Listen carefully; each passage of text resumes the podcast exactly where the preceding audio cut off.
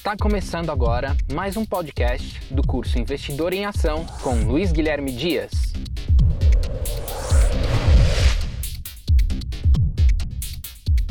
Olá pessoal, estou aqui de volta com vocês para fazer esse podcast temático. Olha, o que eu tenho a falar é o seguinte: é, dívida no Brasil, é, o custo é muito elevado. A taxa básica de juros hoje é 6,75, ba baixa, né? Comparado com uns 14, 15% que já foi, está baixa, né? Mas a taxa é, do rotativo do cartão de crédito, ou a taxa do cheque especial, ou a taxa de um empréstimo tipo crédito pessoal, né, que é você pedir dinheiro ao banco, ainda são taxas muito elevadas. 5%, 4% ao mês é muita coisa. Né? Compara 4% ao mês com 6,75% ao ano, é muita coisa. Não é? Então, os bancos eh, se protegem das críticas dizendo que a inadimplência existe, né?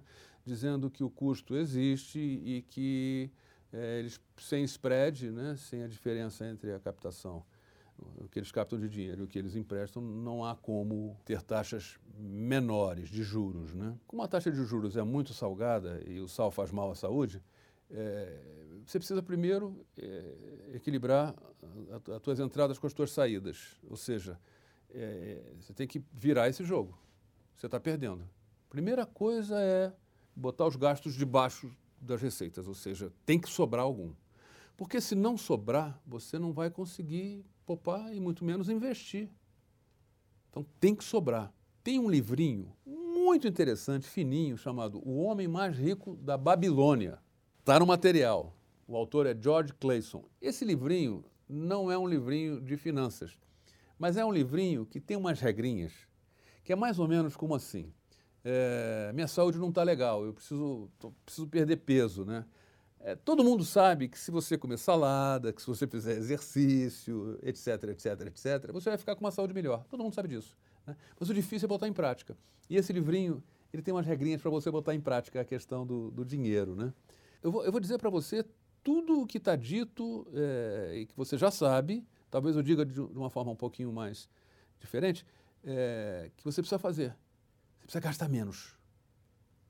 Você precisa cortar alguma coisa aí que eu não sei o que, que é. E o nome disso chama-se orçamento. Não é?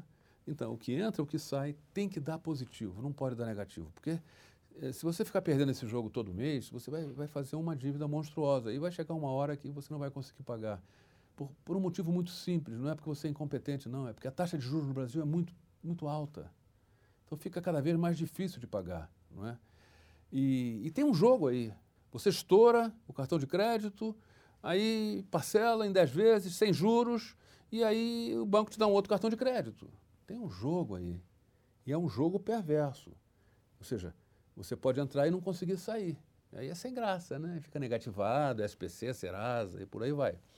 A outra questão é a seguinte: é, vou levar aí talvez de três a seis meses para botar, para equacionar a minha vida financeira, o meu fluxo de caixa, não é? de modo que é, vou fazer alguns sacrifícios, eu vou olhar para aquela para aquela picanha, vou dizer assim, não, não, a picanha hoje não, não é? A picanha é muito cara, né? Eu estou fazendo uma, uma analogia com perder peso é, vou comer aquele fettuccine aos quatro queijos. Não, não, não, isso aí não, eu vou comer uma salada e tal e tal.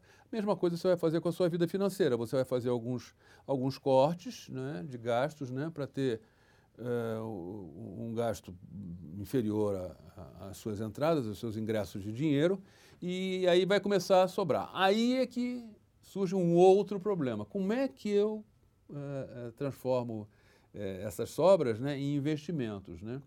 Com, com regularidade, não é? é? começando a botar o dinheiro para trabalhar para você, não é? E, e eu não estou dizendo para você comprar casa, nem carro, nem trocar de carro. Ao contrário, eu estou dizendo para você comprar ação. Quero começar com tesouro direto, porque o meu vizinho, meu amigão, no fim de semana a gente se encontra, ele está muito feliz. Tudo bem, tudo bem, eu quero que você invista. Eu quero que você invista, porque investindo mais adiante você vai fazer uma reserva, com certeza, não é? E aí surge um terceiro problema. O que, é que eu faço com a minha reserva? O que você quiser. O que você quiser. Você pode dar uma festa e torrar tudo no mesmo dia. Não, não faça isso. Mas você até pode, não é? Porque o dinheiro, ele te dá uma coisa chamada liberdade. Né? Mas é muito importante você ter reserva. Muito. Quanto? Você falou 40 anos. 50, você precisa de mais reserva. 60, você precisa de mais reserva. E por aí vai. Quanto mais velho, mais reserva você precisa. Não é? E aproveitar a tua experiência, a tua, o caminho que você levou para chegar até esse ponto, né? E desfrutar e fazer o que, o que você quiser. Tem gente que começou aos 60, 65. É uma, é uma mudança de hábito. É uma mudança de hábito.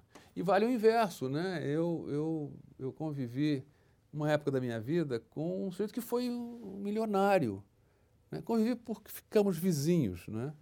É, e o cara era milionário e no final da ele, ele fez uma conta errada. Ele fez a, a seguinte conta: vou morrer aos 60 e morreu aos 80. E o dinheiro acabou porque ele gastou, gastou, gastou, gastou, gastou. Aí você vai condenar? Não. Enquanto ele gastou, gastou, gastou, ele aproveitou. Né? O problema dele foi errar no alvo. Né?